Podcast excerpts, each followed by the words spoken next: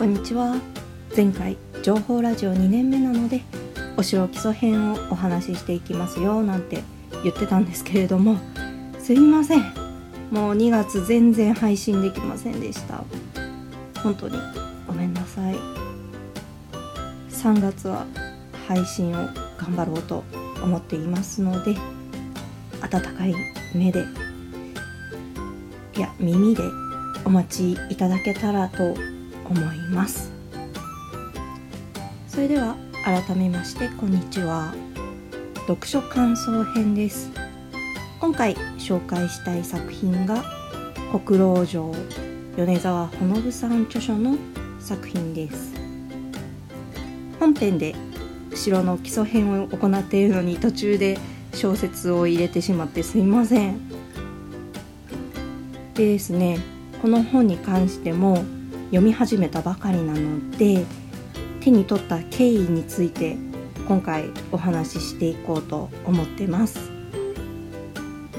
手に取った経緯はですね本屋に行くたびにこう目に留まっていた国老城、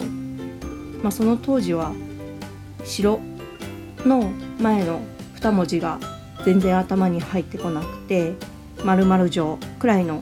認識でいたんですね。あそんな小説出たんだぐらいで。あと分厚いなーっていう。まあ城という題材の本を探していたっちゃ探していたので読んでみようかなとは思ってたんですけれどももう素通りをする日々を送ってたんですね。でようやく目を向けたら作者が米沢ほのぶさんではないかっていうところでテンションが上がり購入いたしました。結構昔はですね小説が好きで特にこう人間のちょっとドロドロっとした部分が描かれている本が好きだったんですね。宮部みゆきさんとか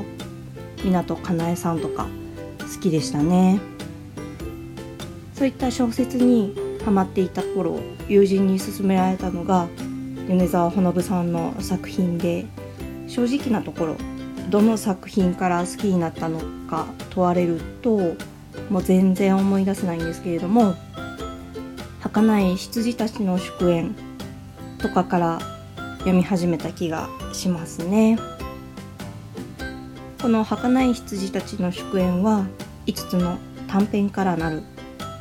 小説になっていて最後に脱力感を覚えたような気がしてます。有名なのは実写映画化した「インしてみる」とかですかね。私はボトルネックとかも好きだった気がします。そして忘れてはいけないのが評価はじめ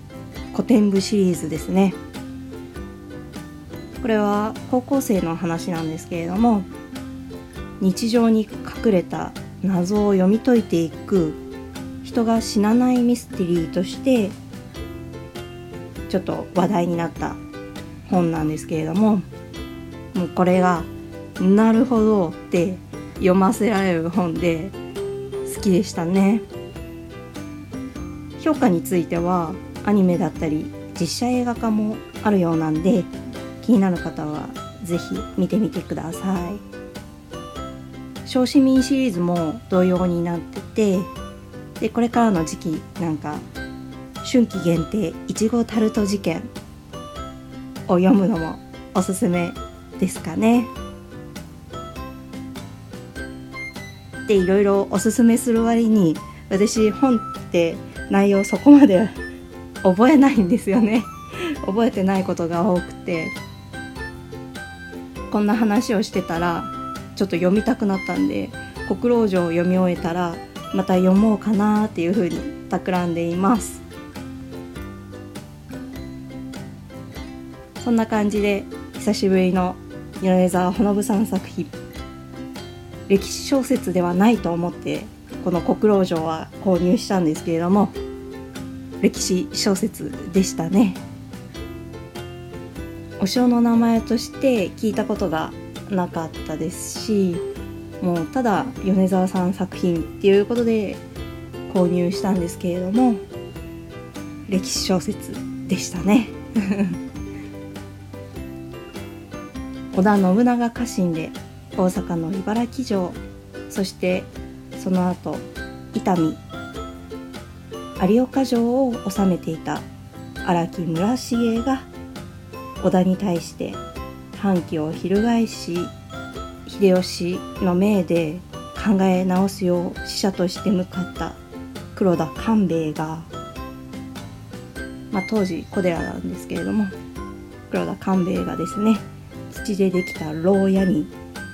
入れられてしまうところから始まる物語です。黒田の牢屋の城で国老城ですかね。大河ドラマ「軍師官兵衛」では演技をした岡田さんがこの牢屋に入ってから